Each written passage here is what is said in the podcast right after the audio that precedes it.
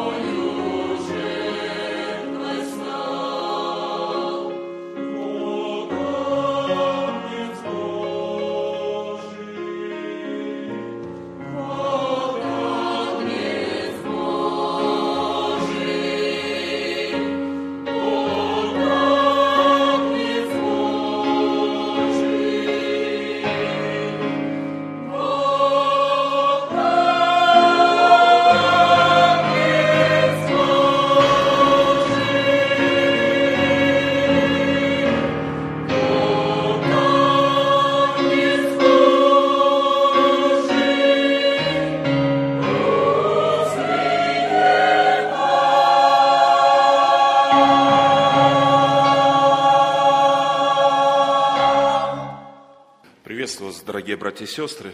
Слава нашему Господу, что мы имеем такую прекрасную возможность от Него собраться всем вместе. И это милость Господа к нам. И милость Его обновляется каждое утро. И пророк Иеремия говорит, велика верность Твоя. И верность Божия к нам сегодня также будет проявляться, проявляться по-особенному. Не так, как каждый день. Но мы видим вот эти видимые знаки, хлеб и вино. Это свидетельство Божьей любви, Божьего милосердия к нам. Я буду читать книга пророка Исаии, 53 глава. Книга пророка Исаии, знаменитая 53 глава. «Кто поверил слышанному от нас? И кому открылась мышца Господня? Ибо Он взошел пред Ним как отпрыск и как росток из сухой земли. Нет в нем ни вида, ни величия. И мы видели его, и не было в нем вида, который привлекал бы нас к нему. Он был презрен и умолен пред людьми. Муж скорбей и изведавший болезни, и мы отвращали от него лицо свое. Он был презираем, и мы ни во что ставили его. Но Он взял на себя наши немощи и понес наши болезни, а мы думали, что Он был поражаем, наказуем и уничижен Богом. Но Он изъязвлен был за грехи наши и мучим за беззаконие наше. Наказание мира нашего было на Нем, и ранами Его мы исцелились. Все мы блуждали, как овцы, совратились каждый на свою дорогу, и Господь возложил на него грехи всех нас. Он истязуем был, но страдал добровольно и не открывал уст своих, как овца. Веден был он на заклание, и как агнец предстригущим его безгласен. Так он не отверзал уст своих – от уз и суда он был взят, но род его кто изъяснит? Ибо он отторгнут от земли живых. За преступление народа моего претерпел казнь. Ему назна... назначили гроб со злодеями, но он погребен у богатого, потому что не сделал греха, и не было лжи в устах его. Но Господу угодно было поразить его, и он предал его мучению – когда же душа его принесет жертву умилостивления, он узрит потомство долговечное, и воля Господня благоуспешно будет исполняться рукою его. На подвиг души своей он будет смотреть с довольством. Через познание его он, праведник, раб мой, оправдает многих, и грехи их на себе понесет. Посему я дам ему часть между великими, и сильными будет делить добычу за то, что предал душу свою на смерть и к злодеям причтен был, тогда как он понес на себе грех многих и за преступников сделался ходатаем. Аминь. Величайшие слова, величайшее пророчество за 700 лет до того, как это исполнилось. И, братья и сестры, пророк, пророка Исаию называют пятым евангелистом или евангелистом Ветхого Завета. В его книге пророчестве Исаии наибольшее количество пророчеств об Иисусе Христе. И он ярко, подробно описывает, как Божий Сын, Агнец, будет страдать. И в этой главе есть много таких деталей – и мне особенно хотелось бы обратить внимание на седьмой стих. Он истязуем был, но страдал добровольно и не открывал уст своих, как овца веден был он на заклание, и как агнец, предстригущим его безгласен, так он не отверзал уст своих. Дорогие братья и сестры, пророк Исаия говорит о нашем Спасителе как об Агнце.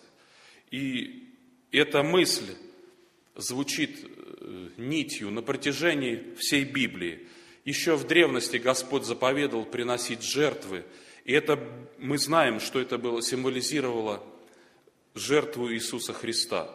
И весь Ветхий Завет, он, весь закон Моисеев, он был построен вокруг жертв. Жертвенник стоял в центре скинии, в центре храма, и ежедневно возносились на нем жертвы, утренние, вечерние, и множество жертв.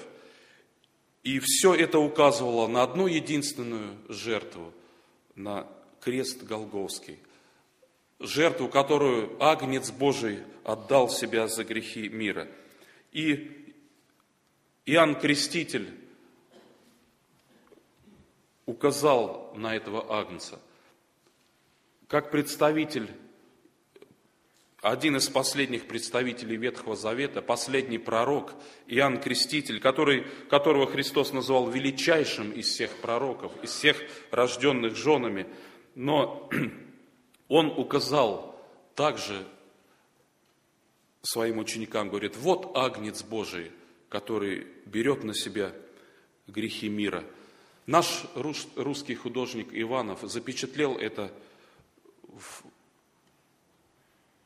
в величественном полотне явление Христа народу. 20 лет он посвятил этой картине, чтобы описать, написать вот эту картину, как Агнец Божий явил себя и вышел на служение.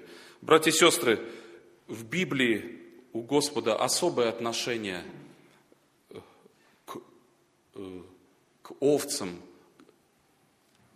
к агнцам. Это символизирует на протяжении всей Библии, начиная от первой жертвы Каина, вернее Авеля, который принес агнца в жертву, и от бытия до откровения. И в откровении мы встречаем агнца закланного, прославленного, который им достоин открыть печати, раскрыть ту книгу, которую никто не мог раскрыть. Дорогие братья и сестры, и это пророчество также содержится в этой главе, которую мы прочитали. Здесь э, как бы не говорится, что он воскреснет. Здесь говорится, что назначали гроб и что он погребен. Но смотрите дальше. Когда же душа его принесет жертву умилостивления, он узрит потомство долговечное – говорится о его смерти, о его гробе.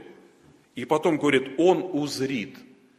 Не является ли это пророчеством о воскресении? И говорит, дальше пророк говорит, на подвиг души своей он будет смотреть с довольством.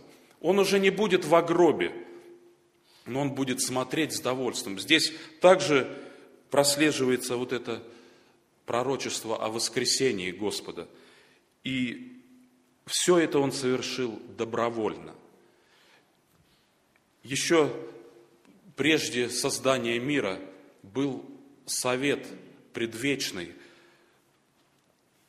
и наш Господь в трех ипостасях, Он принимает решение, еще предвидя грехопадение человека, еще несотворенного, Он уже решает спасти его. И в своем апостол Павел также в послании Ефесинам говорит об этом предвечном плане Божием. И Христос, когда вышел на служение, Он ничего не делал по своей воле. Мы читаем, что Он даже матери своей говорит, что тебе и мне, еще не пришел час мой. И были выражения такие и моменты, когда Он говорит, отче, пришел час – прославь Сына Твоего, да и Сын Твой прославит Тебя. Мы читаем об этом в первосвященнической молитве Иисуса Христа в 17 главе Евангелия от Иоанна. Но в 13 главе Евангелия от Иоанна, перед своими страданиями, мы читаем такие слова. «Перед праздником Пасхи Иисус, зная, что пришел час Его перейти от мира сего к Отцу, явил делом, что, возлюбив своих, сущих в мире, до конца возлюбил их. Мы видим, что Иисус зная, что пришел час его, он ничего не делал по своей воле, но в то же самое время он соглашался с волей Отца. Он шел добровольно. И Иисус, зная, что Отец все отдал в руки Его, и что Он от Бога и шел, и к Богу отходит, встав с вечери, снял с себя верхнюю одежду и, взяв полотенце, припоясался. Братья и сестры, когда э, человек получает э, повышение по службе, э, в карьере или высокую должность, что он после этого делает?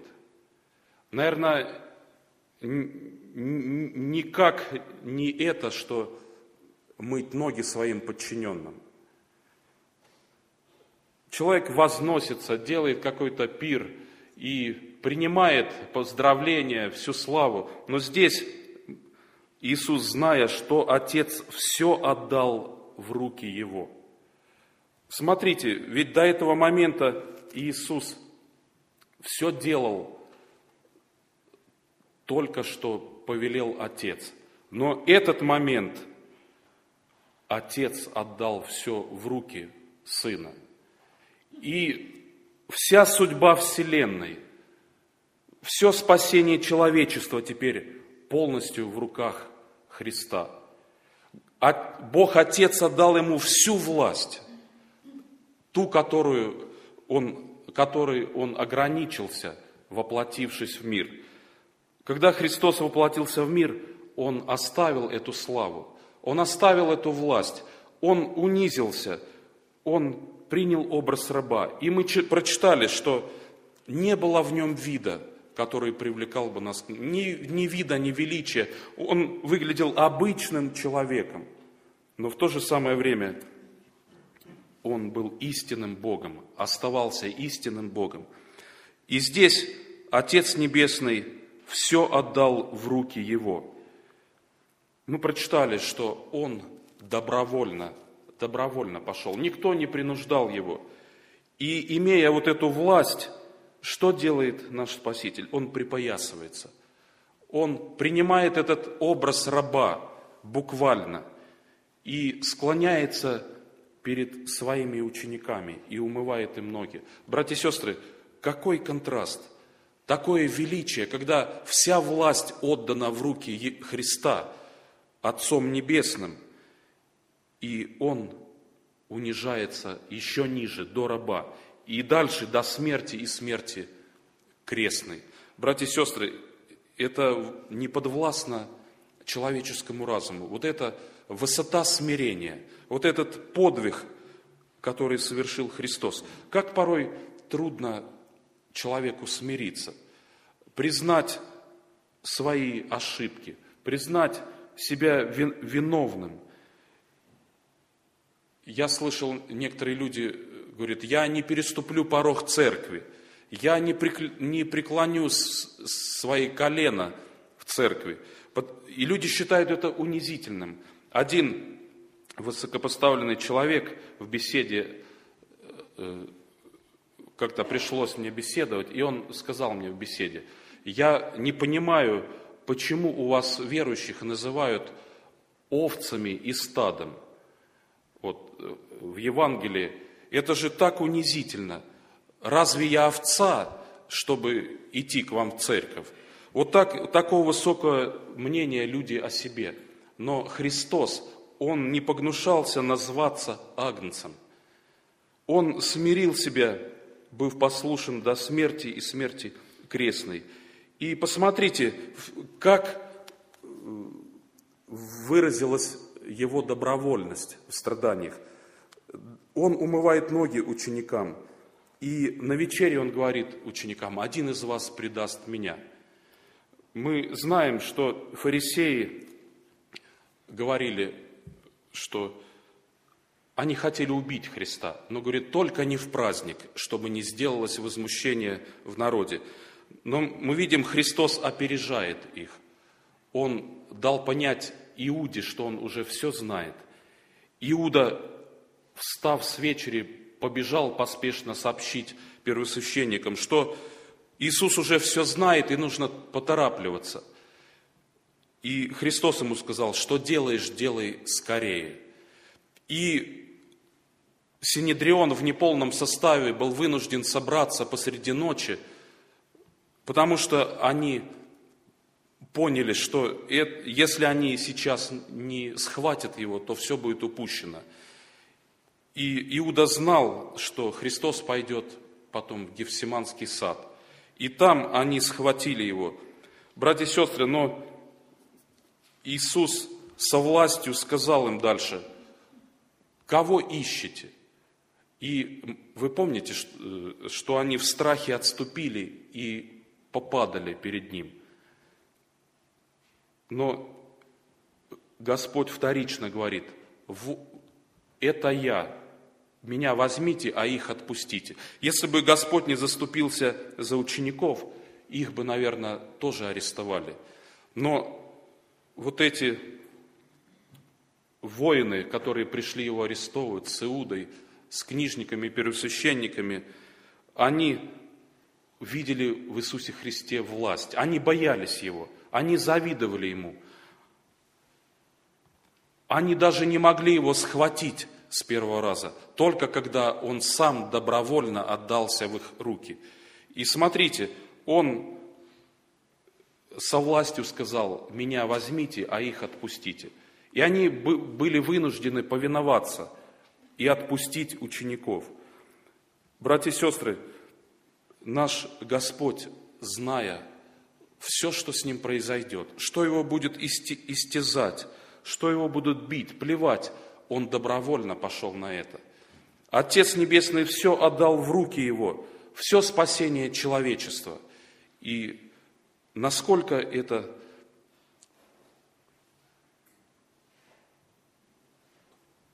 величественно, добровольно, не из-за принуждения, но добровольно Христос пошел на этот подвиг. Отец Небесный не принуждал его, Он все отдал в руки его. Братья и сестры, э, по иудейским законам Синедрион не имел права предавать смерти никого. И они повели его к Пилату. И римская власть, тех, кого она осуждала на казнь, э, они не бичевали тех. Но Пилат, желая отпустить, он э, отдал Иисуса на бичевание, думая, что избитый вид Христа разжалобит толпу и они согласятся помиловать его. Но Пилат просчитался, и Христос, вопреки всем законам, он получил и бичевание, и смерть. И все это он претерпел ради нас. Я не буду подробно рассказывать о тех бичах. Сейчас полно об этом информации. Э, какие были эти бичи? Как они раздирали плоть человеческую, которого избивали. Братья и сестры, это ужасные муки, которые претерпел наш Господь. И евангелисты, Духу Святому угодно было очень скромно, очень сжато написать о страданиях. Мы лишь э, читаем некоторые подробности об этом. И несмотря на то, что Христос был избит, был под тяжестью креста, от которого он потом упал, и Симону Кириньянину нужно было помочь ему нести этот крест. Но посмотрите, избитый Христос, обессиленный, измученный, от страшной боли, он замечает женщин, которые плачут о нем. Он говорит, не, не плачьте, черри Иерусалимские, не плачьте обо мне – никакой жалости к себе. И все это ради спасения человечества. И вися уже на кресте, он говорит, Отче, прости им, ибо не знают, что делают. Братья и сестры, порой нам так тяжело простить какую-то мелочь, какую-то обиду незначительную, э, которая может быть, ущемило мое самолюбие или мое, мое какое-то достоинство. И как порой бывает тяжело смириться, принять это.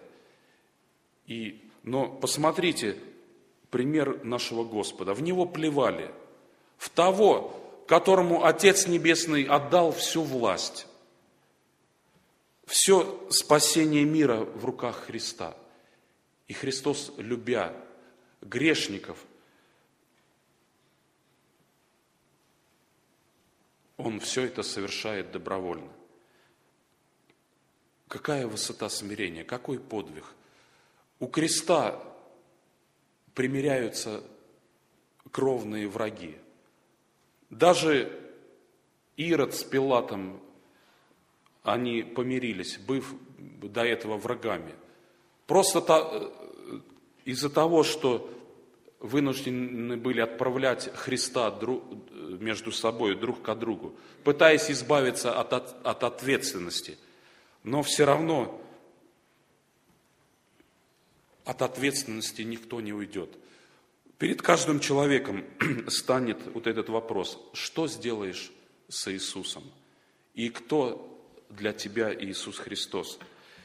Дорогие братья и сестры, сегодня тот день особенный, когда мы вновь можем приблизиться к Господу, вновь ощутить Его раны, ощутить эту Его страдание, может быть, не физически, но отчасти соприкоснуться духовно, поразмыслить, как дорого Он нам спасение купил, и пасть поклониться пред Его лицом. Слава нашему Господу. Аминь.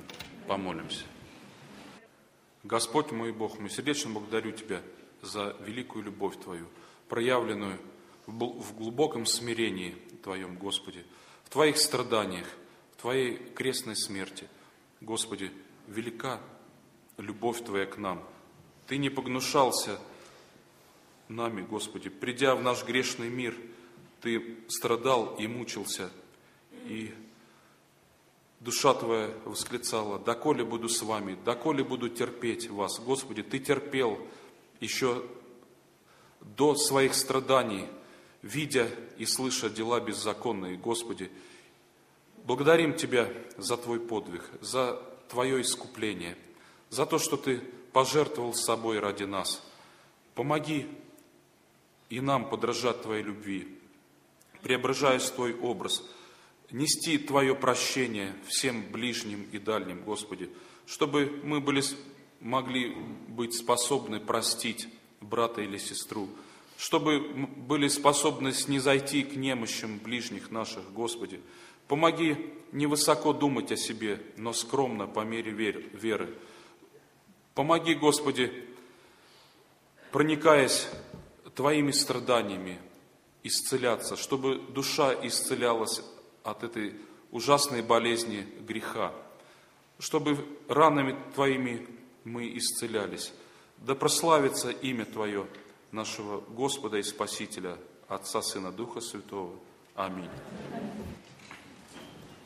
Продолжая служение, поем общим пением – Песнь восхождения 276. 276. Ты познал ли силу крови, а скажи, и омыт ли ты кровью Христа, благодать Его познал ли ты в душе, и омыт ли ты кровью Христа?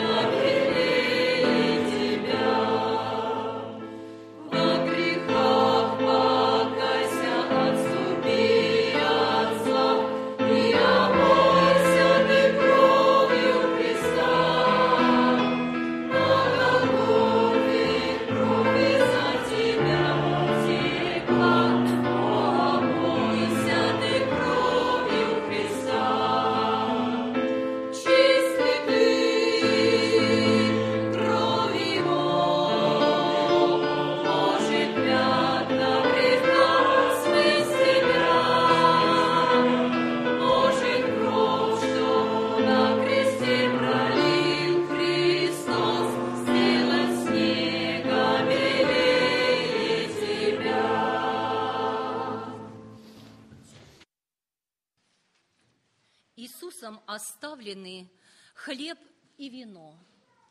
Мы можем сейчас их коснуться, вкусить и испить, вспоминая о нем, к далеким летам тем вернуться. Листать начинаю за годом года, все дальше и дальше стремлюсь я. И вот уж видна мне седая та даль, что знала живым Иисуса. Когда его видели люди земли, когда за ним толпы ходили, когда его руки на древо легли, когда их гвоздями прибили. Смотрю сквозь века на того, кто распят, на кровь, что на землю стекает, и горлу становится душно, тоска в груди мое сердце сжимает. Не смело к подножью креста подхожу, простит ли он мне?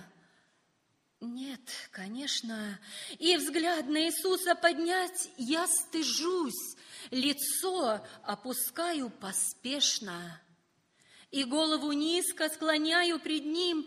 Господь, Ты простить меня сможешь? Грехом пригвожден ко кресту Ты моим, виной моей распят Сын Божий. Прости, и чугунные цепи греха упали к ногам Иисуса, к ногам мертвым грузом, исчезли сомнения и страх, и тоска. Он стал и моим Иисусом.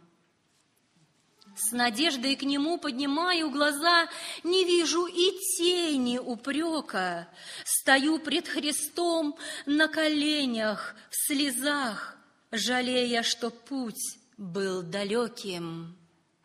Ах, если б вернулись те страшные дни, что служат тягчайшим укором, Пусть руки мои на тот крест бы легли, достойна была я позора. Как больно, как страшно, как стыдно признать, что я приносила мучения Иисусу, чьих праведных рук благодать мне даром давала спасение. В грядущей толпе раздавался мой смех, и пальцы мои гвоздь держали, когда чьи-то руки постыдный мой грех навек ко кресту прибивали.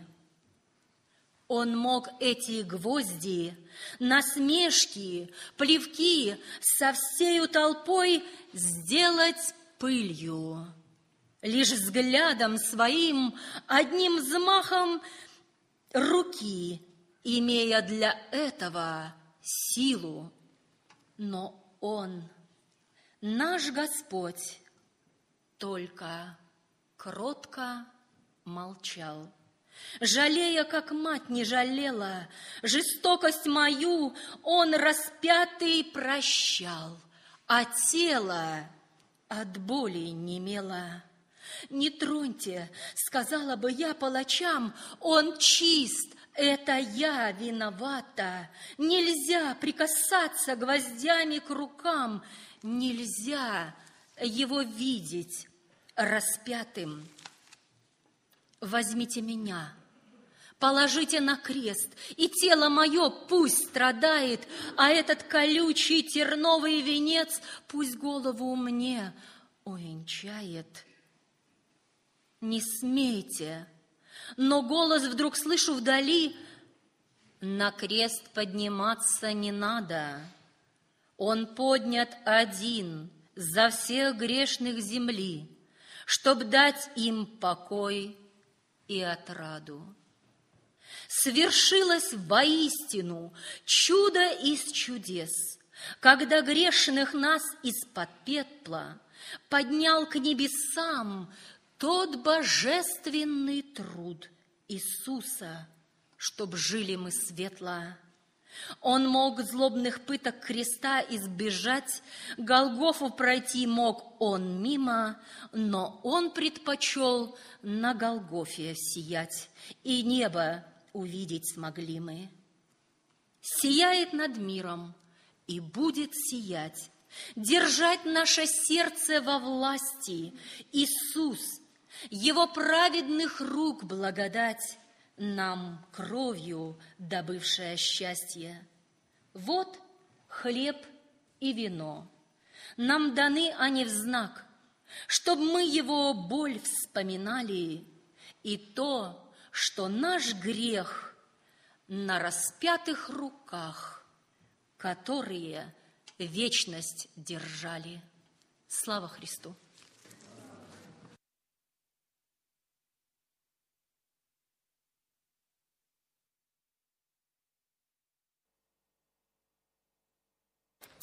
Выслушаем, что говорит Священное Писание. Первое послание Петра, первая глава. «Нетленным серебром или золотом искуплены вы от суетной жизни, преданной вам от отцов, но драгоценную кровью Христа, как чистого и непорочного агнца, предназначенного еще прежде создания мира».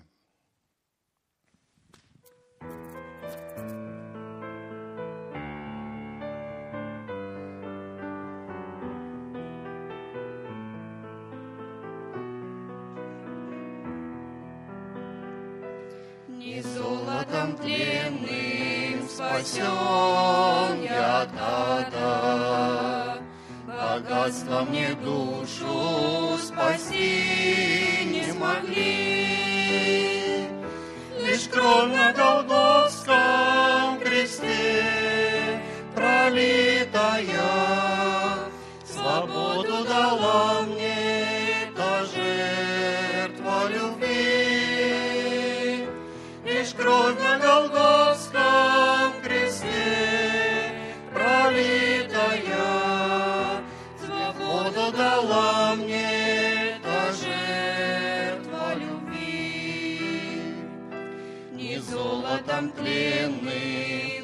долг был уплачен, Велик этот долг необъятна вина. Лишь кровь на Голгофском кресте пролитая, Не выкуп от смерти ужасной дала. Лишь кровь на Голгофском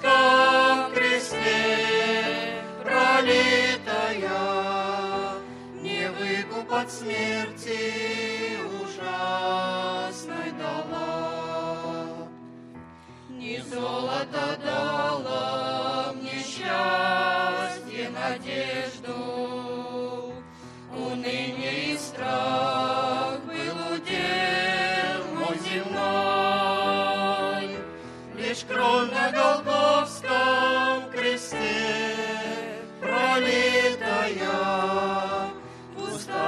Усталое сердце вселила покой. Лишь кровь на Голгофском кресте пролитая, В усталое сердце вселила покой.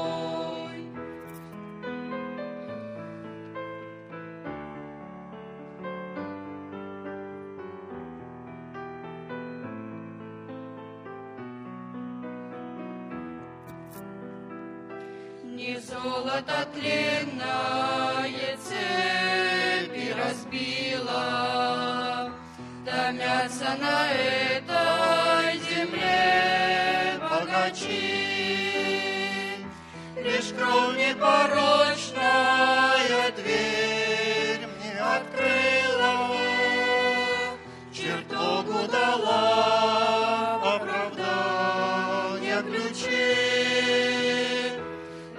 Лишь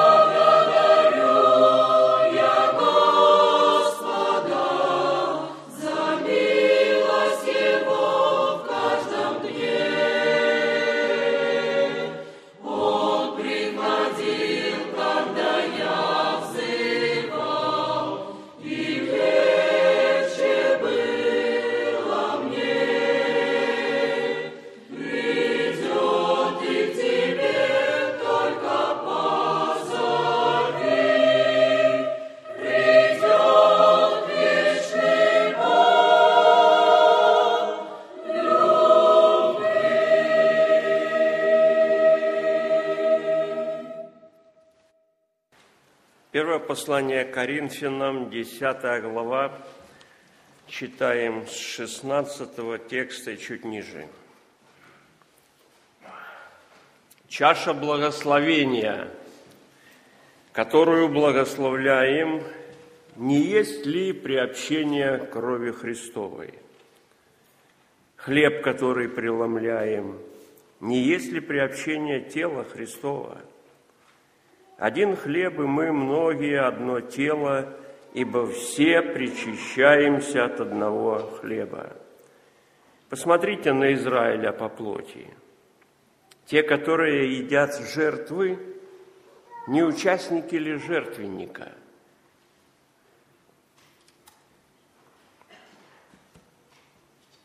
Сегодня у нас особенный день, братья и сестры. Радостный день. Сердце радуется, видя сегодня вот эту вот обстановку. Вот этот полный хор, заполненные скамейки – Братья и сестры, я так думаю, что вот на подвиг души своей сегодня Христос особо с довольством смотрит. Его Дух Святой сегодня с утра говорил с нашими душами, собрал нас здесь, вокруг Христа, вокруг Его Святого Слова, чтобы Он говорил с нами через Свое Слово, Свое Евангелие – и чтобы мы с Ним говорили в своих молитвах. И вот это общение, общение с Отцом и Сыном Его, Иисусом Христом, нашим Спасителем. И мы с вами сегодня прочитали текст Писания. Посмотрите на Израиля по плоти. И вот эти слова, они нас переносят далеко-далеко назад, в древность, вы помните, Израиль живет в Египте, очень тяжело живет. Израиль – это Божий народ, а вокруг язычники, идолопоклонники. Египет – это страна идолопоклонников. Египет – это мир сей, в котором все люди верующие, все верующие. Только кто-то в бесов верит, поклоняется бесам, жертвы приносит бесам. А вот маленькая кучка, маленькая горсточка людей, это говорит Бог, мой народ, избранный мной. Не прикасайтесь к святым моим, и, по, и пророкам моим не делайте зла, Бог говорит. Но Египет или мир сей не внемлет словам Божиим. Этот мир на церковь Божию и тогда на народ Божий тяжести налагал, делал жизнь несносную, и народ Божий смирялся – Народ Божий молился Богу. Чем больше его теснили, тем больше народ взывал к Богу, и Бог являл себя, Бог действовал в жизни народа Божьего. Вы помните, я так в общих словах пересказал историю израильского народа. «Отпусти народ мой, чтобы он мне служил», Бог говорит – чтобы он мне жертву принес. Фараон, отпусти мой народ. А он наоборот делает. Кто такой Господь? Я не знаю его, и народ не отпущу. Помните, да? И все тяжелее становилось народу Божьему. И вот Бог говорит Моисею, скажи народу моему – чтобы сегодня, в эту ночь, в каждой семье было особенное служение. Заколют агнца, испекут его, и этого агнца пусть едят в этом доме, съедят этого агнца, семейства. Но кровью этого агнца пусть помажут двери с улицы, входные двери пусть помажут, чтобы была видна эта кровь на дверях с улицы, а вы сами тут будьте и ешьте этого агнца. Те, которые едят жертвы, не участники ли жертвенника? Риторический такой вопрос. И ответ простое, конечно, участники. Те, которые едят жертвы, конечно, участники жертвенника, братья и сестры. И вот израильтяне так сделали. Помазали кровью Агнца двери свои. В этом доме находятся, ужинают, съедают этого Агнца, с поспешностью съедают – уже приготовленные к пути, и посохи в руках. Потому что Бог сказал, сегодня ночью я выведу вас из этого Египта. А вот там на улице происходит Божье действие. Идет ангел-губитель от Бога, и на каждую дверь смотрит, нету крови, Заходит ангел-губитель в этот дом, и первенец, начаток силы, умирает. Идет дальше и смотрит, дверь помазана кровью, проходит мимо. Братья и сестры, и в эту ночь произошло событие, которое фараона сломило, повергло фараона – И весь народ, который плакал о своих первенцах, о детях своих, весь народ говорит, скорей, скорей, уходите, идите Богу служите, иначе мы все погибнем. Бог всемогущий, кто с ним может соперничать? Кто может Богу сопротивляться? Безумец только может сопротивляться Богу. Друзья мои дорогие, и народ пошел. Народ пошел в землю обетованную, которую Бог ему сказал, издревле сказал, за 430 лет до этого сказал, вот та земля будет тебе. Потом Бог дает закон народу своему.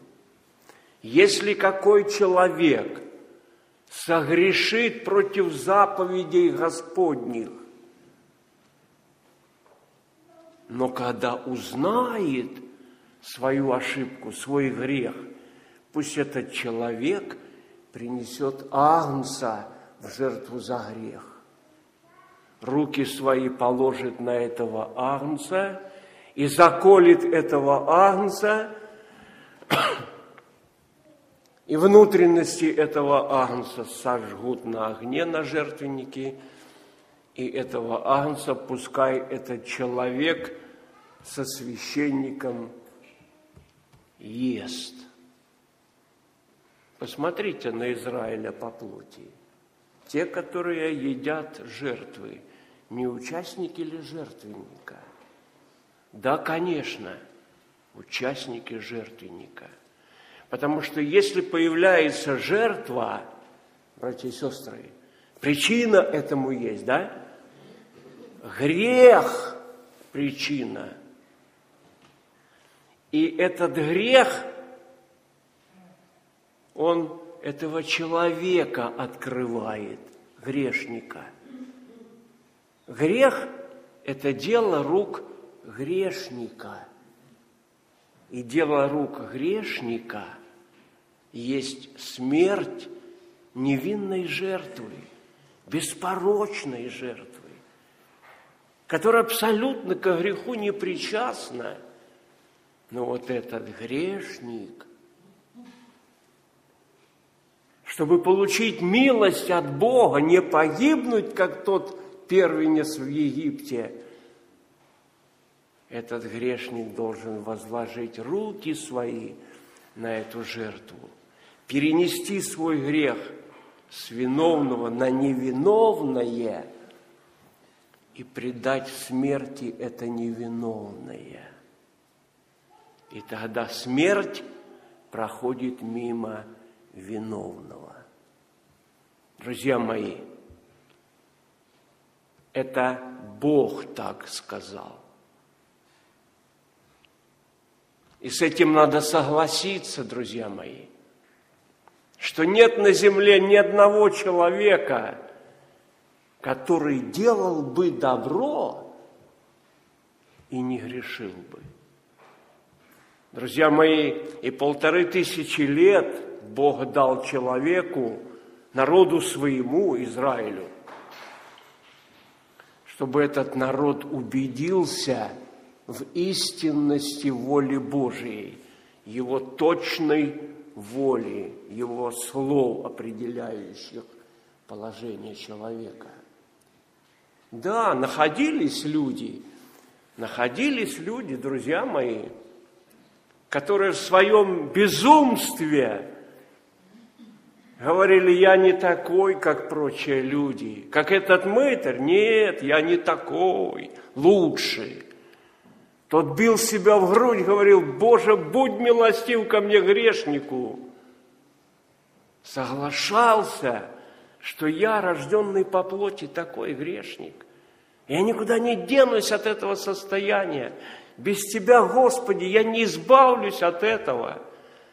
И этот мытарь пришел в храм, слушает проповедь Слова Божьего, и Дух Святой касается сердца его, этот человек соглашается с Богом, говорит, будь милостив ко мне, грешнику. А тот святой в кавычках, я не такой, Господи, я лучше. Друзья мои, и вот человек убедился, грешник я. И человек понял – что вся та вот история древняя, Ветхий Завет, все те образы, они нам с вами урок преподают, дорогие мои, что все эти агнцы – это все олицетворение жертвы Христа. Мы об этом слышим и сегодня уже слышали. И каждое собрание мы слышим, друзья мои – что Иисус Христос есть тот агнец Божий, который взял на себя грехи всех нас, мои грехи, всех вас здесь присутствующих, взял на себя, невинный, взял участь виновных, смерть взял, бессмертный – принял смерть, чтобы эта смерть миновала этих смертных. Чтобы вместо смерти жизнь пришла в наши души, братья и сестры. Как овца, веден был он на заклание. И как агнец, перестригущим безгласен, так Христос не открывал уст своих – за нас, грешников, Он претерпел то, что мы с вами заслужили. И вот мы с вами прочитали чаша благословения, которую благословляем. Вот эта чаша, вот эти чашечки, это чаша благословения. Для кого это чаша благословения? Это для меня чаша благословения. Для вас, братья и сестры, это чаша благословения. Но тот, который первый пил эту чашу, Иисус Христос, эта чаша ему была не благословение. Это была чаша страданий – о которой он молился, если возможно, доминует меня эта чаша сия. Это чаша страданий, которые мы с вами должны были вечно пить эту чашу страданий, эти муки Он взял на себя. И мы сегодня благословляем эту чашу, чаша благословения для нас, потому что, друзья мои, мы с вами имеем Агнца Божьего, который нас с вами спас от этих грехов, от наказания за эти грехи. И мы с вами когда-то поняли, что мы виновны. Мы когда-то поняли, что за эту вину мы с вами будем расплачиваться и никогда не выплатим этот долг. Помните притчу? Десять тысяч талантов должен был человек. То есть сумма такая, которая просто за жизнь невозможно собрать, заработать, да и украсть невозможно такую сумму, чтобы собрать ее и представить. Ну вот. И вдруг этот господин – которому должен был этот должник, смотрит, как этот человек умоляет его, ползает на коленках перед ним. Я, говорит, тебе все отдам. Прости, помилуй, подожди. Этот господин, я, говорит, тебе прощаю. Прощаю тебе. Братья и сестры мои дорогие – когда-то мы поняли эту истину, правда? И пали пред Господом на колени, исповедали Ему свое состояние. Да, Господи, будь милостив ко мне, грешнику. И эта милость пришла в мою душу. И в вашей душе когда-то пришла эта милость. Помните, да? Как вы ног под собой не чувствовали – когда Он простил меня, вас простил. Как мы хотели всех обнять, какие люди все хорошие стали. Друзья мои, может быть, сегодня кто-то присутствует здесь и понимает, что он такого еще никогда не переживал. Надо пережить это, друзья мои. Надо сегодня склониться перед Господом и помолиться Ему и сказать, будь милостив ко мне, грешнику. И вы почувствуете эту милость, которая придет в душу.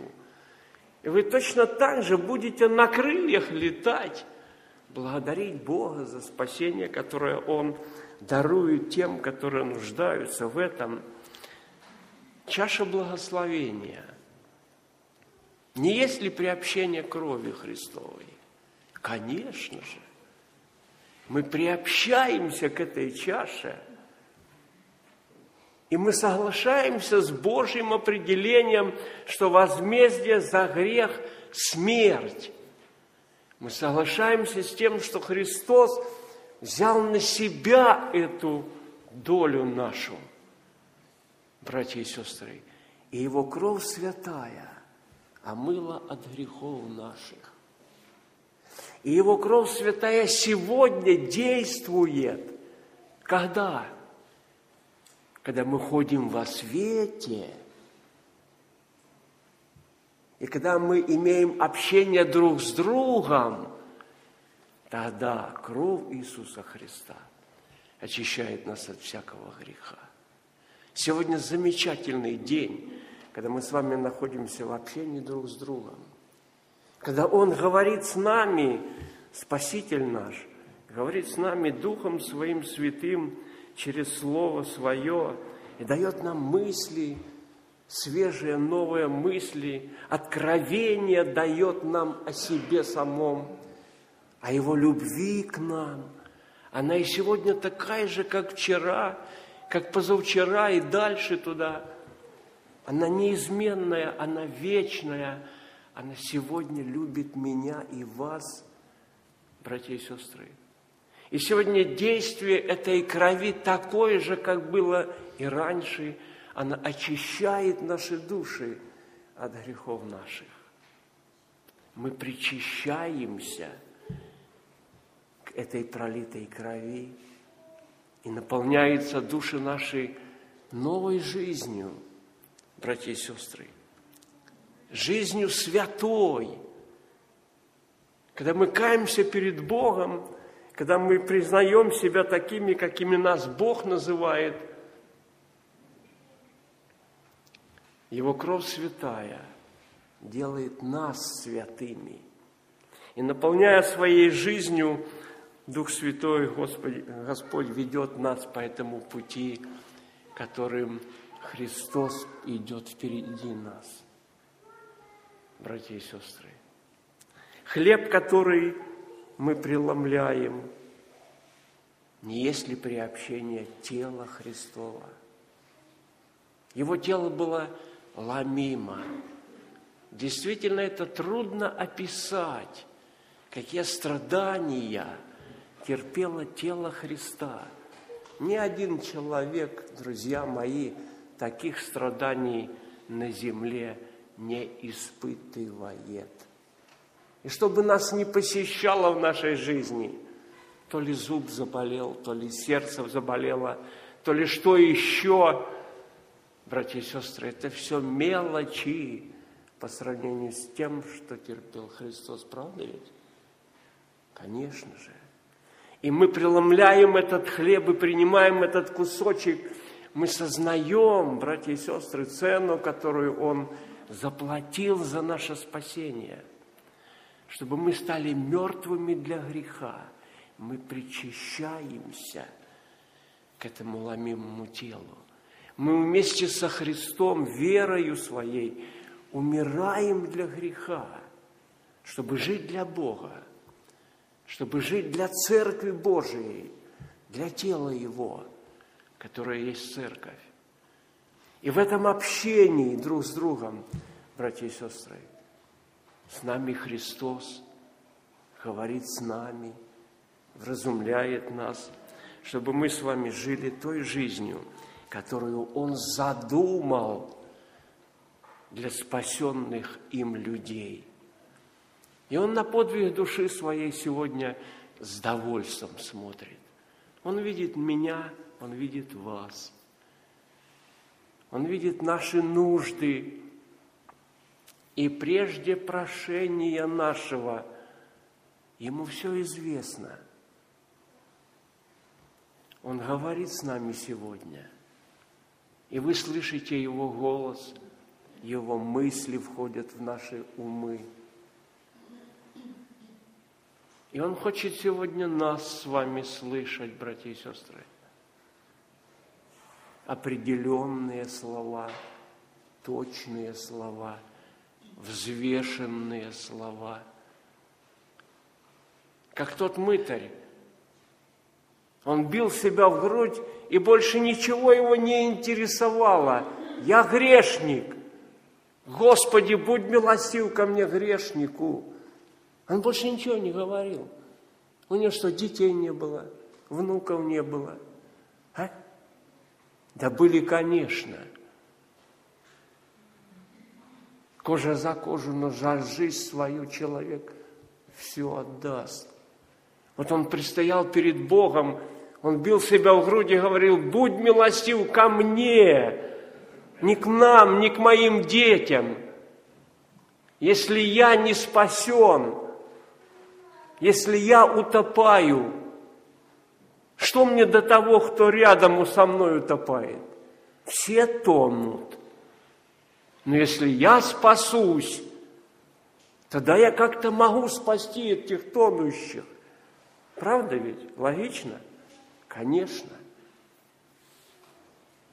И поэтому, если вы чувствуете сегодня в душе своей, что вы еще грешник, святым себя назвать еще трудно, не можете, так и скажите Богу, Господи, будь милостив ко мне, грешнику прости меня, я не хочу таким быть. Ты умер для греха. Мою плоть со страстями и похотями, что и делает меня грешником, ты на кресте распял. И я верю в это. И я мертвый для этого. Дай мне силы, Господи, жить свято пред Тобою. Посмотрите на этот крест. На крест посмотрите, где Христос за вас умирает. Помолитесь Ему, как этот мытарь. Братья и сестры, если вы чувствуете в своей душе благодарность Господу, что Его подвиг для вас, для вас стал спасением, скажите в своих молитвах, слава Тебе, Господи, за то, что любовь Твоя наполнила душу мою, сердце мое. Ты полюбил меня, когда я был еще грешником, а я теперь люблю Тебя, потому что Ты меня сделал, сделал детем своим, святым своим. Благодарю Тебя, Господи, за подвиг Твой. И мы с вами сейчас будем молиться, братья и сестры. И Бог хочет услышать наши молитвы. Пусть Он благословит нас в этом святом собрании, воздать Ему честь и славу и поклонение за Его подвиг для спасения нашего. Аминь. Помолимся. Отец наш Небесный, мы предстоим пред Тобою в этот час – и души наши благодарны Тебе, благодарны Тебе за Сына Твоего, который так возлюбил нас, что пришел в этот мир, чтобы спасти нас от грехов наших. Слава Тебе, Господи, что Твоя любовь так велика. Ты взял на себя то, что мы заслуживали. Ты понес эти страшные мучения, Ты принял эти мучения, чтобы эта чаша миновала нас, Господи, чтобы нам не пить ее, Ты испил ее до дна на кресте Голговском. Благодарим Тебя, что Ты воскрес из мертвых, и нас воскресил от мертвых дел к упованию живому. Ты дал нам эту радость спасения, Господи, наши души ликуют и торжествуют в Твоем присутствии, в Твоем общении. Господи, слава Тебе, что сегодня Ты с нами – что Ты сегодня говоришь с нами, напоминая нам о той цене, которую Ты заплатил за спасение душ наших, чтобы нам вечно с Тобою быть в Твоем небесном Царстве.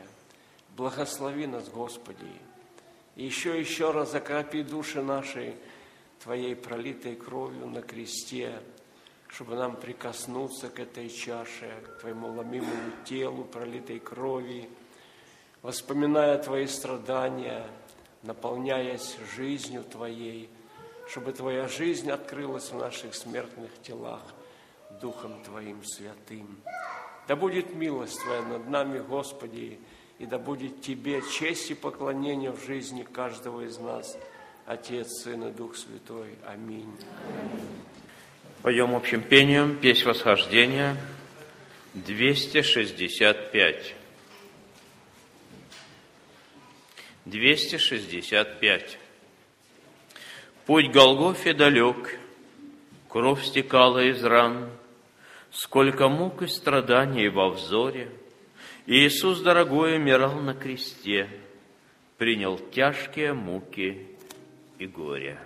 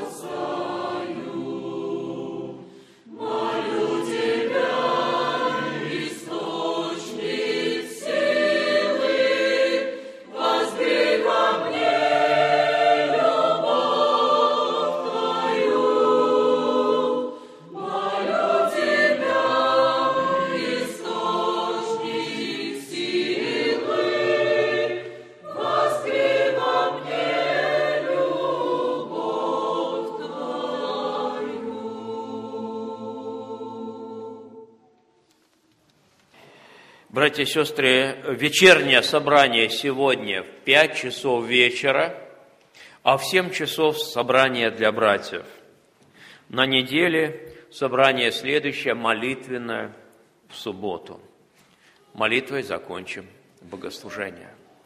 Благодать Господа нашего Иисуса Христа, любовь Бога Отца, общение Святого Духа, да пребудет со всеми нами. Аминь. С Божьим миром. Приветствую вас, дорогие братья и сестры. Молитвой начнем наше служение. Отец наш Небесный, мы сердечно благодарим Тебя за то, что позволил нам в этот вечер собраться в Твоем доме для того, чтобы иметь общение с Тобою, для того, чтобы поклониться Тебе в духе и истине. Мы благодарим Тебя за Твое непрестанное попечение о Церкви Твоей и через эти богослужения. Мы молимся Тебе и просим Тебя, благослови предстоящее служение, чтобы оно приумножило славу Твою и было полезным и назидательным для народа Твоего. Бог наш, Отец, Сын и Святой Дух. Аминь. В начале служения будем петь песнь восхождения номер 270. Песнь восхождения номер 270. На далеком холме, средь деревьев и скал, сквозь седые века старый крест простоял. Свое счастье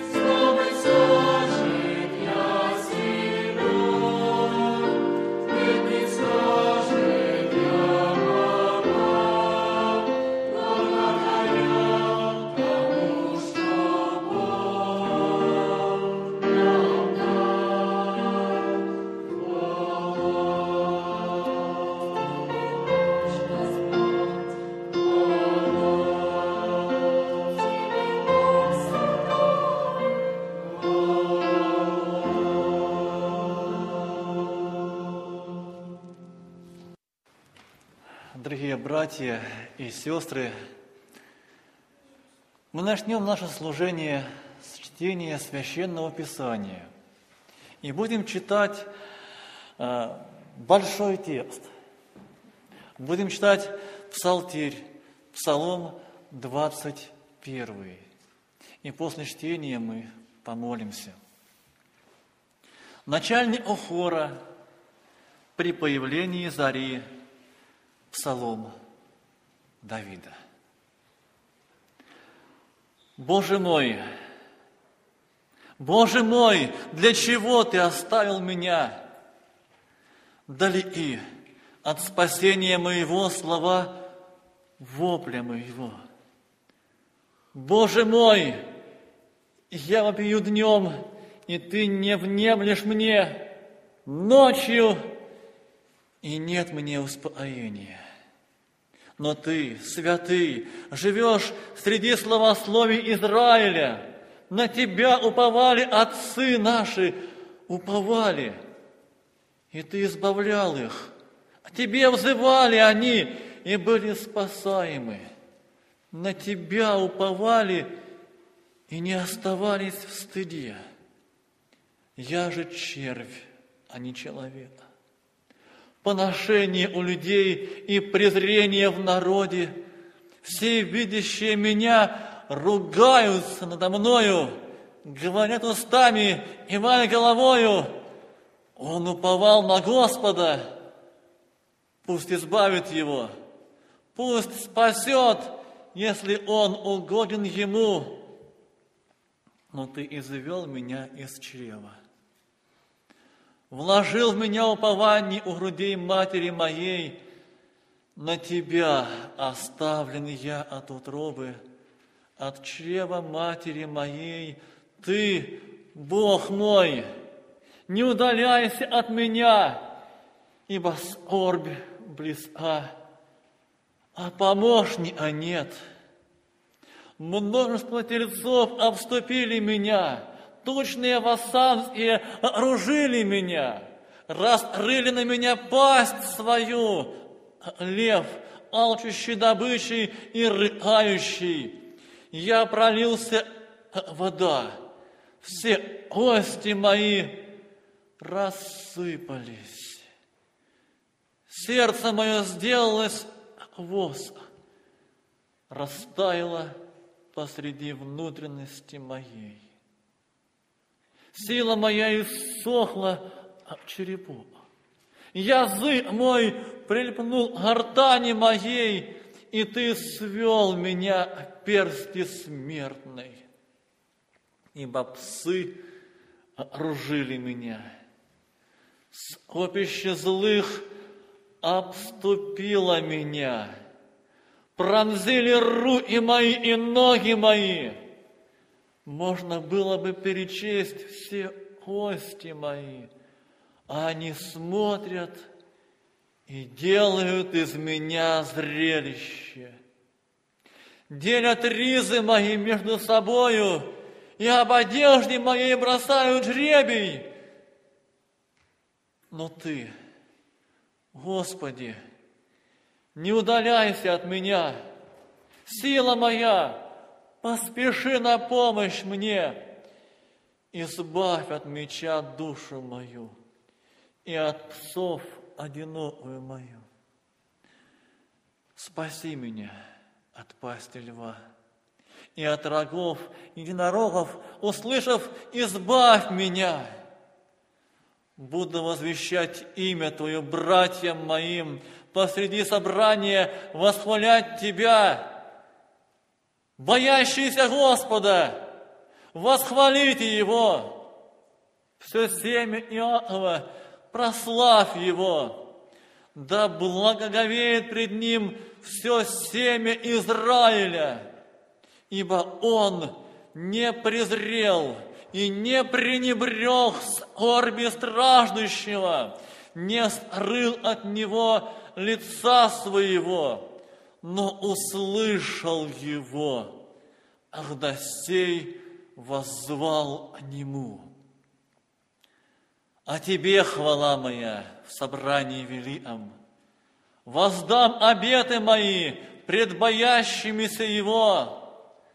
Да едят бедные и насыщаются, да восхвалят Господа, ищущие Его, да живут сердца ваши вовек. Вспомнят и обратятся к Господу все концы земли, и поклонятся пред Тобою все племена язычников, ибо Господне есть царство, и Он владыка над народами. Будут есть и поклоняться все тучные земли, преклонятся пред Ним все нисходящие в персть и не могущие сохранить жизни своей.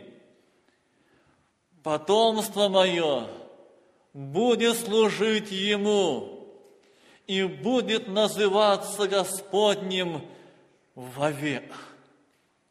Придут и будут возвещать правду Его людям, которые родятся, что сотворил Господь. Аминь. И мы сейчас встанем и помолимся нашему Господу.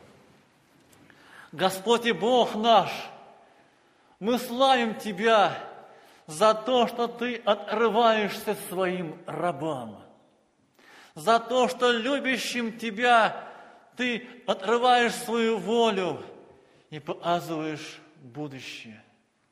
Слава Тебе за то, что Ты обращаешь наше внимание на Сына Твоего Единородного, нашего Господа и Спасителя, который страдал ради нас, которого обступили тучные восстанцы, которого злословили, которого пригвоздили к кресту ради нас. Мы славим Тебя, Господи, за спасение, которое Ты приготовил нам, за огромную цену, которая была уплачена за нас. Мы славим Тебя за Слово Твое, которое показывает нам, насколько велико Твое благословение, насколько хорошо с Тобою, Господи. Мы благодарим Тебя за то, что Ты назвал нас своим потомством, которое будет служить Тебе вовек. Господи, слава Тебе за то, что Ты сопричислил нас избранным Твоим. Благослови нас всегда помнить цену своего спасения, помнить глубину рва, из которой мы были извлечены, и ту высоту, на которую Ты поставил нас, и с которыми Ты хочешь вечно быть. Молим Тебя, Господи, совершай свое святое дело в наших душах, сердцах, в наших семьях, в нашей поместной церкви, ободряй и утешай народ Твой. Молим Тебя, прославься в нас и через нас наш Бог, Отец, Сын и Святой Дух.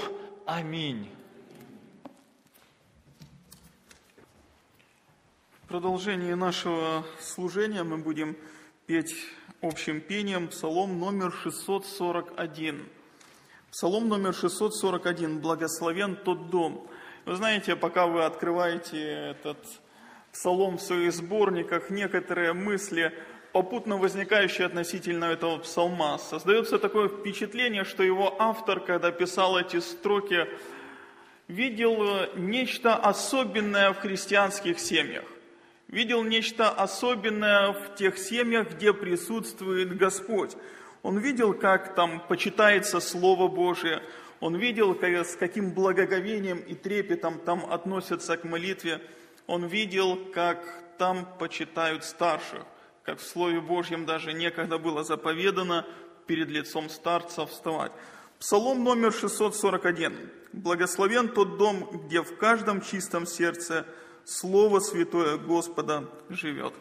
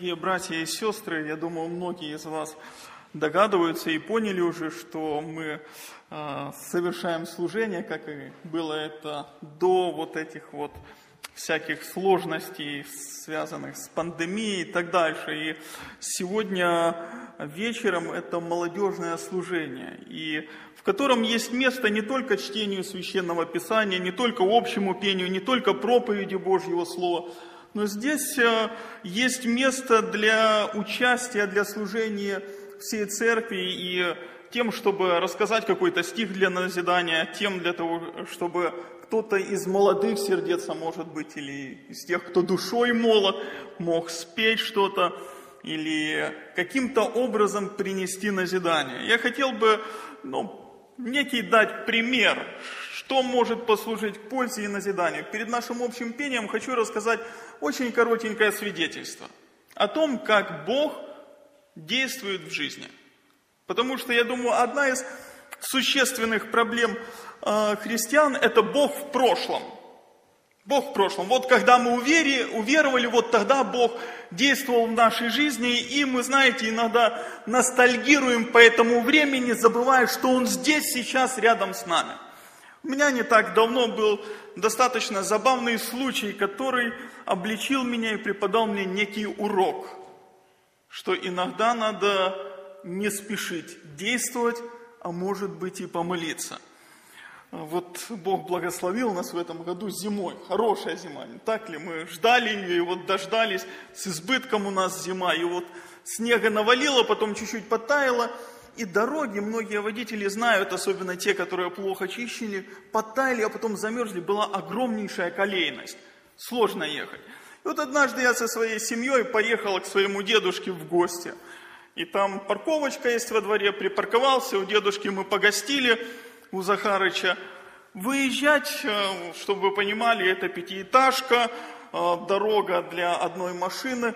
Выезжать с парковки, колеса попадают в колейность, и я стою поперек дороги. Я сижу в машине один, сзади жена, три ребенка. Я заднюю передачу, переднюю передачу, колеса передние буксуют, и я стою посредине дороги. И внутри меня начинает создаваться давление. Сейчас кто-нибудь будет ехать, и я ему не дам проехать. Я стал прямо поперек дороги. Вы знаете, эту коробку передач туда-сюда тырку, она уже ревет, сцеплением в машине пахнет, я уже сам завожусь, как этот мотор, не знаю, что делать. Мне Ева, моя старшая дочь, говорит, папа, давай помолимся сзади. Я говорю, да куда молиться, действовать надо, и коробку эту дальше тыркают туда-сюда. Они сидят вместе с женой, по-детски начинают на заднем сидении молиться. Господи, помоги нам выехать. Сразу же, вот только они аминь сказали. Подходит какой-то мужчина, говорит, ставь руль прямо в натяг, толканул меня, ушел. Я такой думаю, слушай, а может быть действительно иногда надо вначале помолиться, когда попал в какую-то трудную ситуацию. Конечно, иногда надо действовать, но не стоит умолять молитву. Вот таким вот образом Бог действует, научает доверять Ему и вопить к Нему. И следующий псалом общего пения, который мы будем петь всем собранием песнь восхождения номер 743.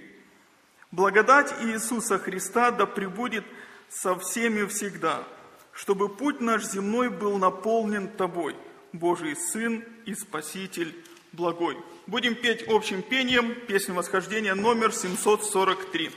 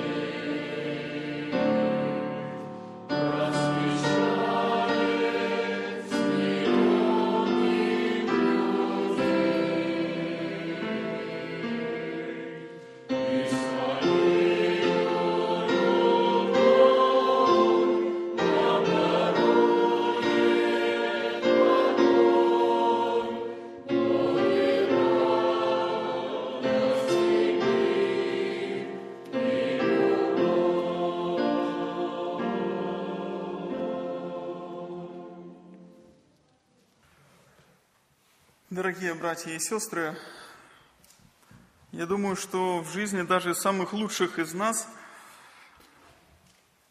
могли быть сомнения. И эти сомнения могли касаться того, подлинно ли я являюсь Детем Божьим. Вот, положа руку на сердце, находясь в Божьем присутствии, ответьте честно, вы когда-нибудь ставили себе такой вопрос?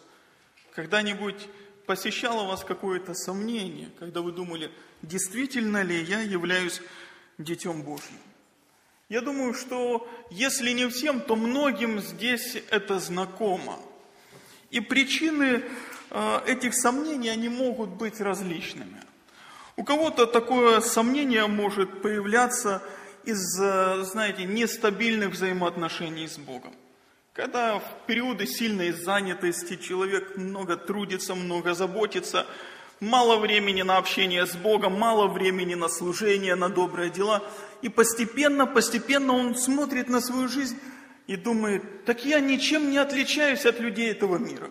Я живу точно так же, как и они живут. И он думает, действительно ли я являюсь Детем Божьим. У кого-то могут такие сомнения возникать в силу определенных жизненных обстоятельств.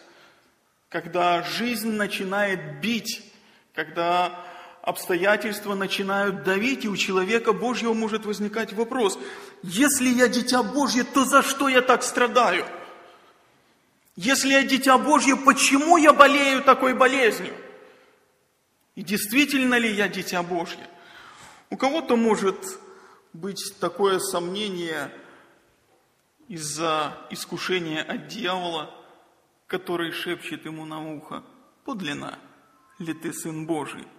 Если он некогда дерзнул поставить под сомнение сыновство Иисуса Христа, то, я думаю, для него не составит труда поставить под сомнение сыновство любого из Божьих чад.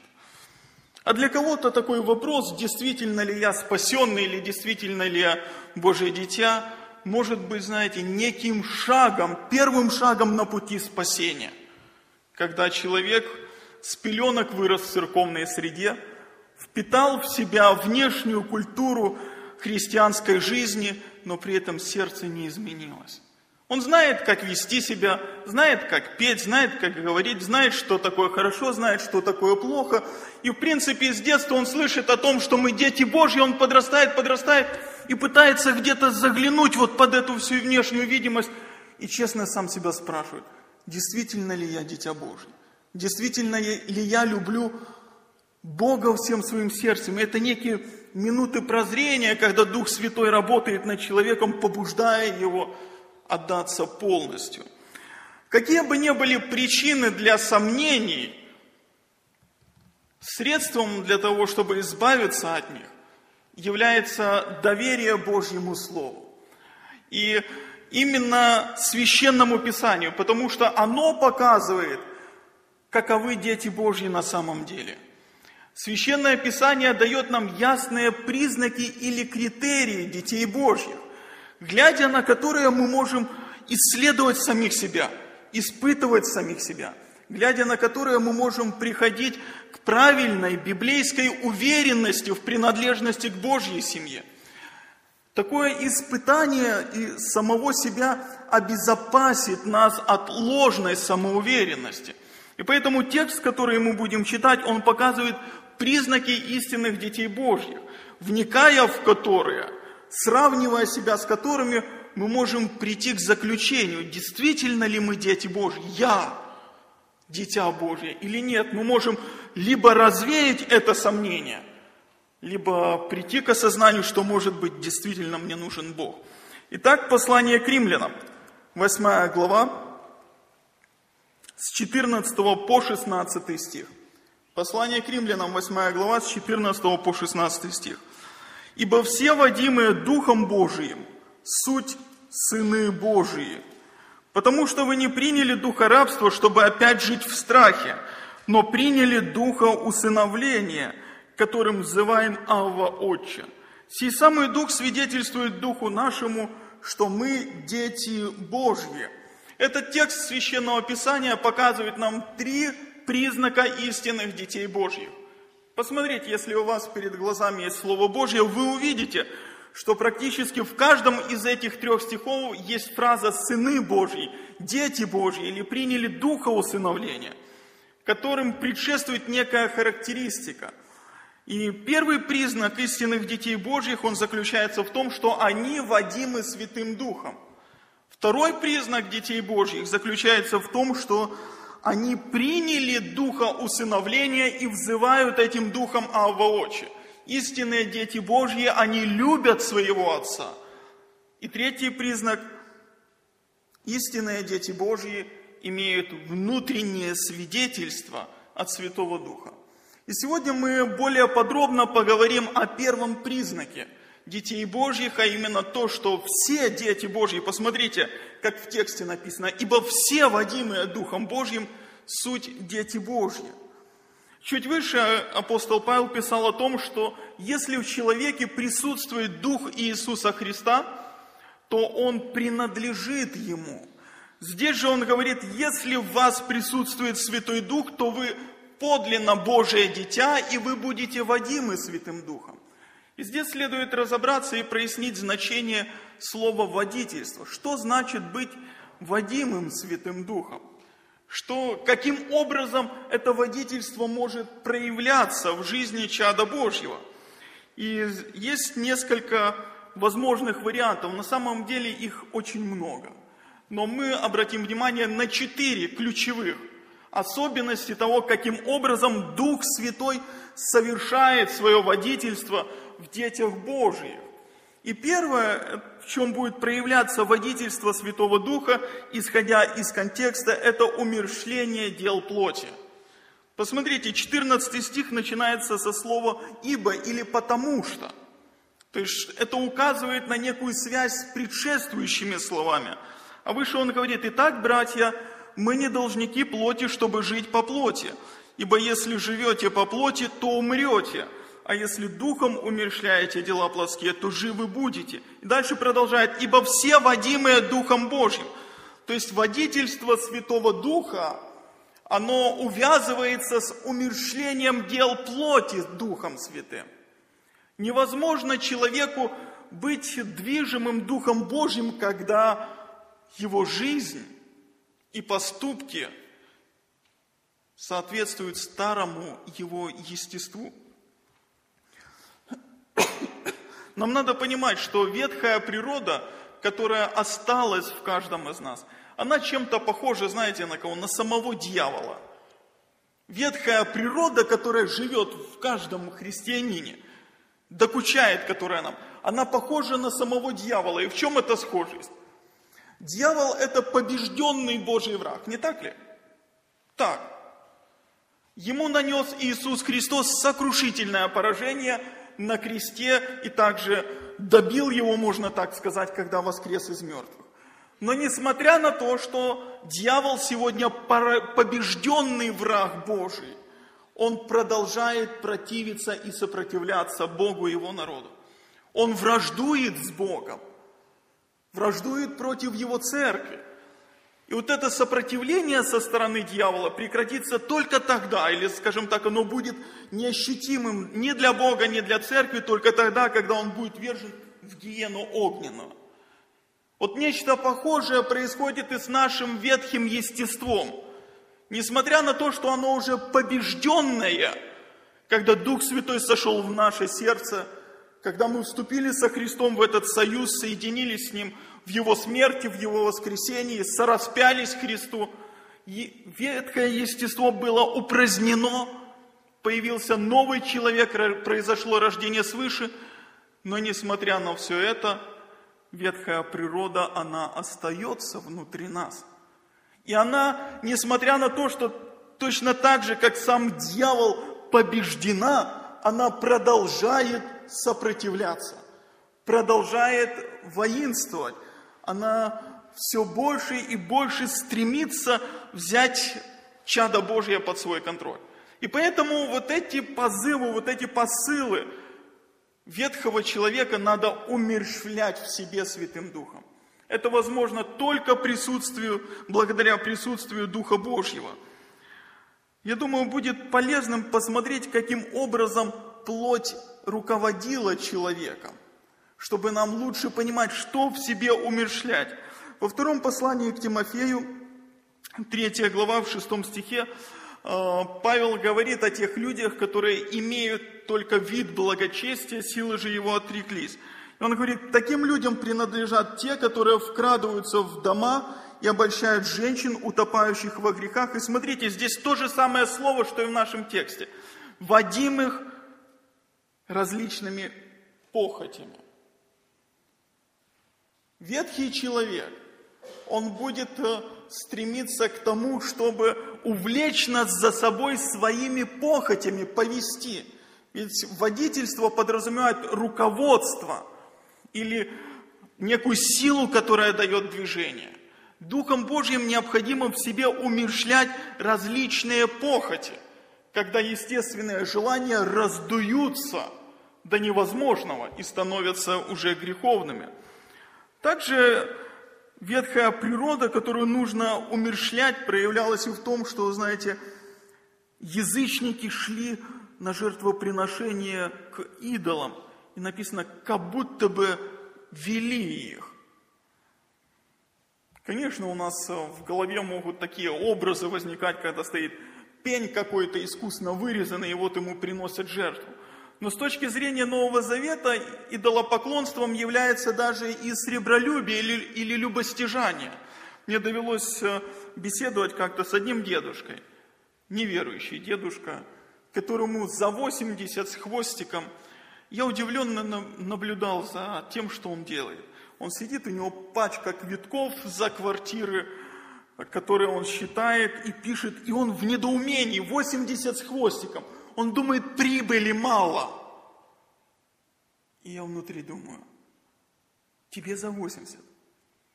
Жить уже осталось неизвестно сколько. А ты считаешь эти крохи, копейки, это небогатый человек, думаешь о прибыли. Насколько сердце привязано к земному, насколько сердце привязано к деньгам. Он думает о прибыли, но не думает о Боге, не думает о вечности. Это не что иное, как идолопоклонство. Когда желание, радость, удовлетворенность обретается в чем-то, но не в Боге. В чем сегодня ты находишь покой? Что тебе сегодня приносит радость? Вот старый ветхий человек, он будет как бы вести тебя в сторону к каким-то идолам. Верующий человек будет испытывать это искушение внутри себя, и дела эти нужно умершлять. И из этого падшего состояния, водимости к идолам, водимостью различными похотями, вывела нас благость Божья. Она привела нас к покаянию. Бог дал нам испытать на себе силу своего слова, силу своего духа, и Он излил свой дух на нас, чтобы руководить нами и направлять нас. И это руководство будет прежде всего проявляться в умершлении греха в нашей жизни. Истинные дети Божьи, они умершляют похоти, умершляют в себе грех. Посмотрите, один э, комментатор делает очень важное, на мой взгляд, наблюдение. Слово «водимое» не означает, однако, непрерывного водительства духом – в противном случае многие новозаветные вещания и предостережения, обращенные к христианам, не имели бы смысла. Но в своей основе жизнь истинного верующего характеризуется водительством Духа, точно так же, как и праведностью Христа. То есть, что значит водительство Святого Духа, оно иногда обрывается, иногда мы поступаем по-своему. Ну, Яков говорит, все же мы много согрешаем. Даже истинные дети Божьи, они иногда своевольничают. Поэтому Слово Божье увещевает быть послушными, увещевает умершлять внутри себя различные дела плоти. Но тем не менее, жизнь истинных детей Божьих, она отмечена стабильностью, определенным постоянством в борьбе со грехом.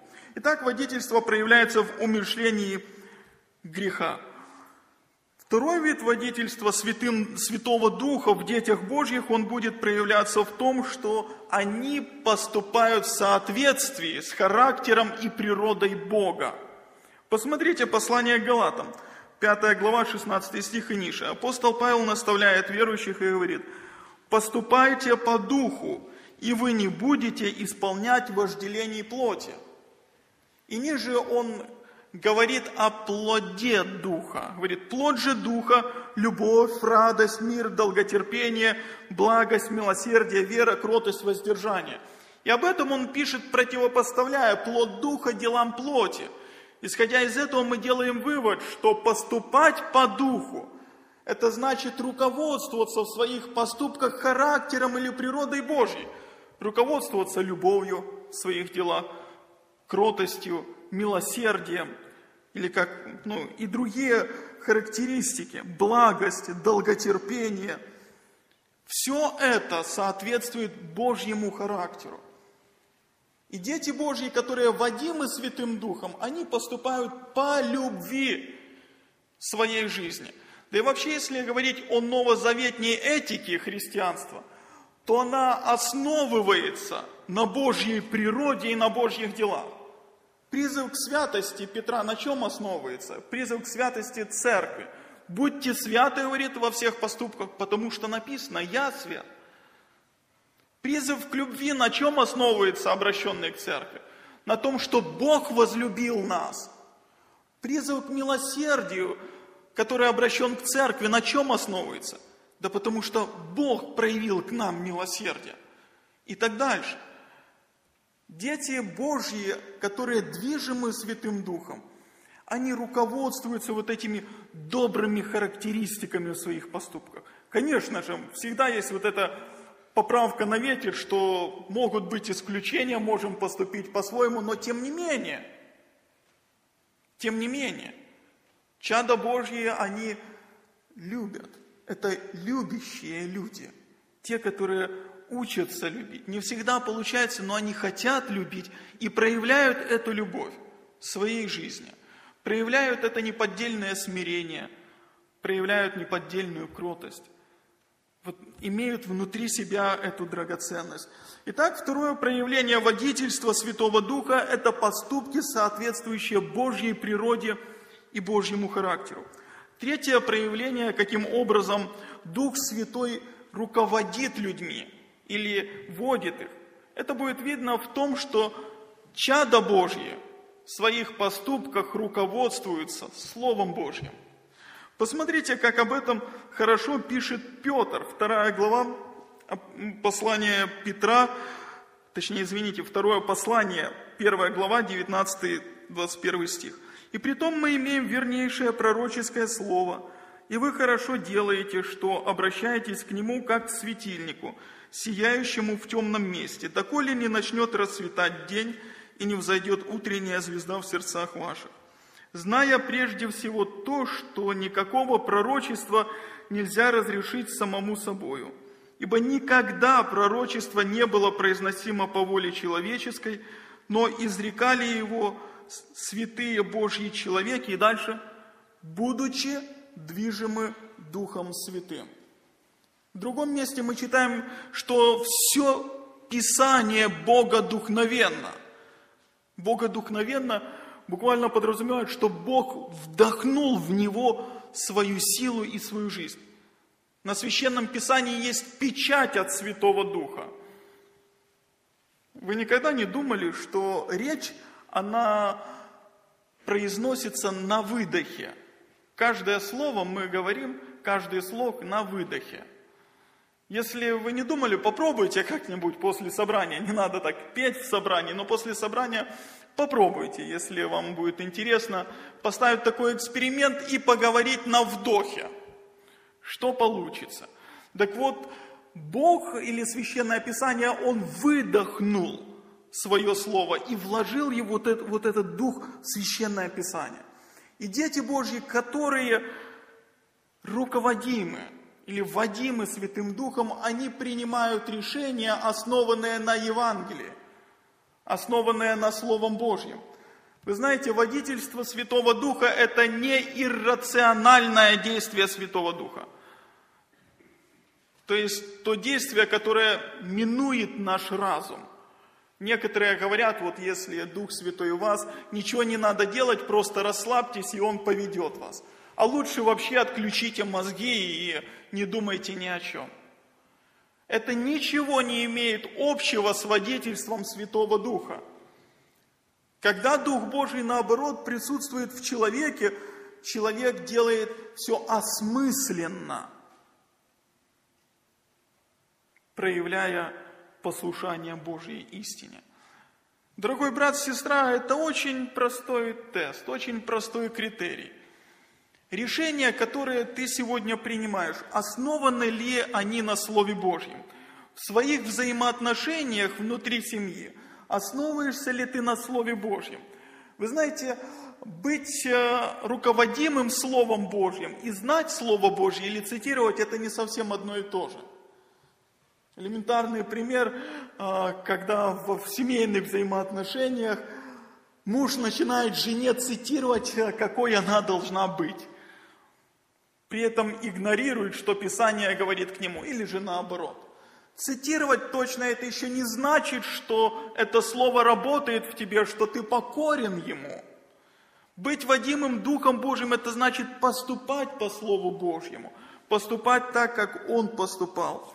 И последний признак или проявление водительства Духа Святого над чадом Божьим – это послушание Его голосу. Вспомните апостола Филиппа. Деяния апостола, 8 глава, 29 стих. «Дух сказал Филиппу, пойди и пристань к сей колеснице». Я думаю, что у Духа Святого и сегодня есть уста, образно говоря. Он и сегодня может говорить внутри нас, побуждая нас пойти куда-то или сделать что-то. Но почему вот этот э, признак у меня в конце стоит? Я думаю, что человек может услышать подобное только тогда, когда он умершляет свой грех, когда он в доминирующем своем хождении проявляет характер Божий, послушен Божьему Слову. Тогда нет никаких препятствий для каких-то таких частных обращений. Иногда может быть в виде мысли, иногда в виде некого побуждения, как было в случае с Симеоном. Помните, по вдохновению пришел. Интересно, как другие э, переводы перевод пришел по вдохновению от Святого Духа. Дух Святой побудил его пойти, когда он увидел младенца Иисуса Христа и благословил его. Водимые Духом Святым дети Божьи, они слышат Его голос, имеют внутри себя это побуждение. Я вспоминаю один пример из своей жизни – когда выходил из училища, это было давно очень, учился еще, вот, раньше было училище, сейчас техникум строительный, на отделочника, в кармане проездной. У меня мысль, иди пешком. Я думаю, ну зачем мне пешком идти? У меня проездной в кармане через дорогу перешел, сел, поехал. Мне иди пешком. Такая назойливая мысль. Я понимаю, что ну это не совсем логично, мне гораздо удобнее и быстрее на автобусе. Иди пешком, настойчиво такая мысль. Думаю, ну просто потому, что это неудобно и мне не хочется этого делать, пойду пешком, проверю. Пошел, проверил, встретил человека и получилась с ним хорошая беседа о Господе нашем Иисусе Христе. Впоследствии этот человек пришел в церковь. И оглядываясь назад, для меня было удивительно это водительство Божье, когда он хотя бы частично употреблял для спасения. Да, там ему много-много кто свидетельствовал, да и вот эту лепту он тоже, Господь, приложил к спасению этой души. Будьте внимательны к тому, что происходит в ваших сердцах.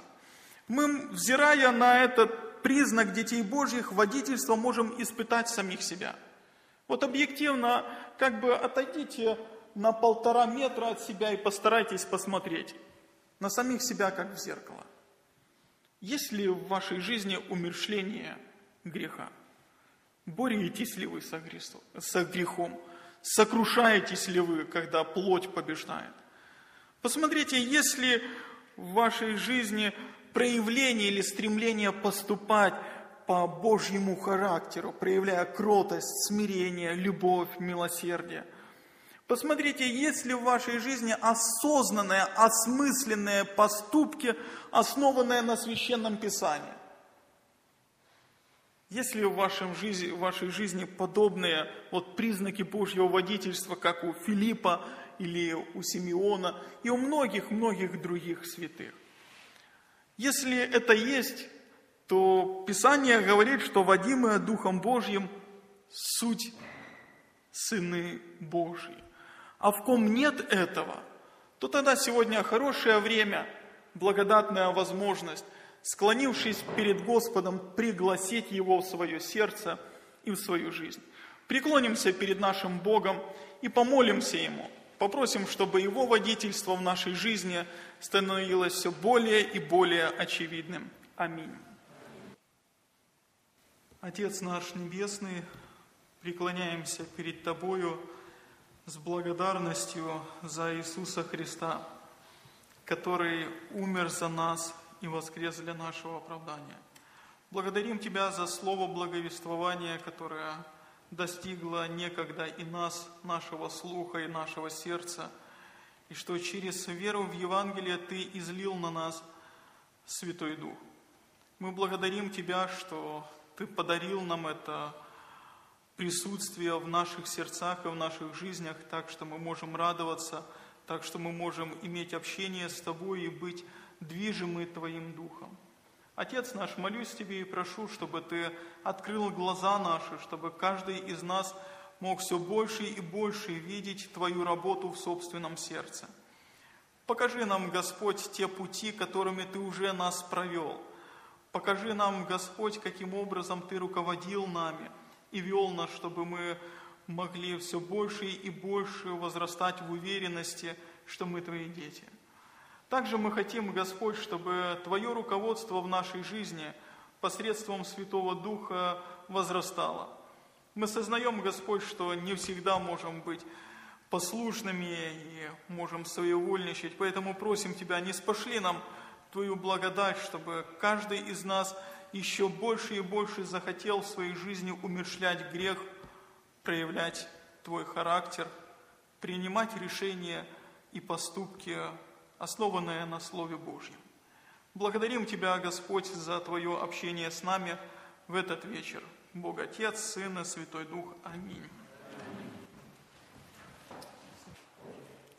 Все вместе споем, мне подсказывают 500.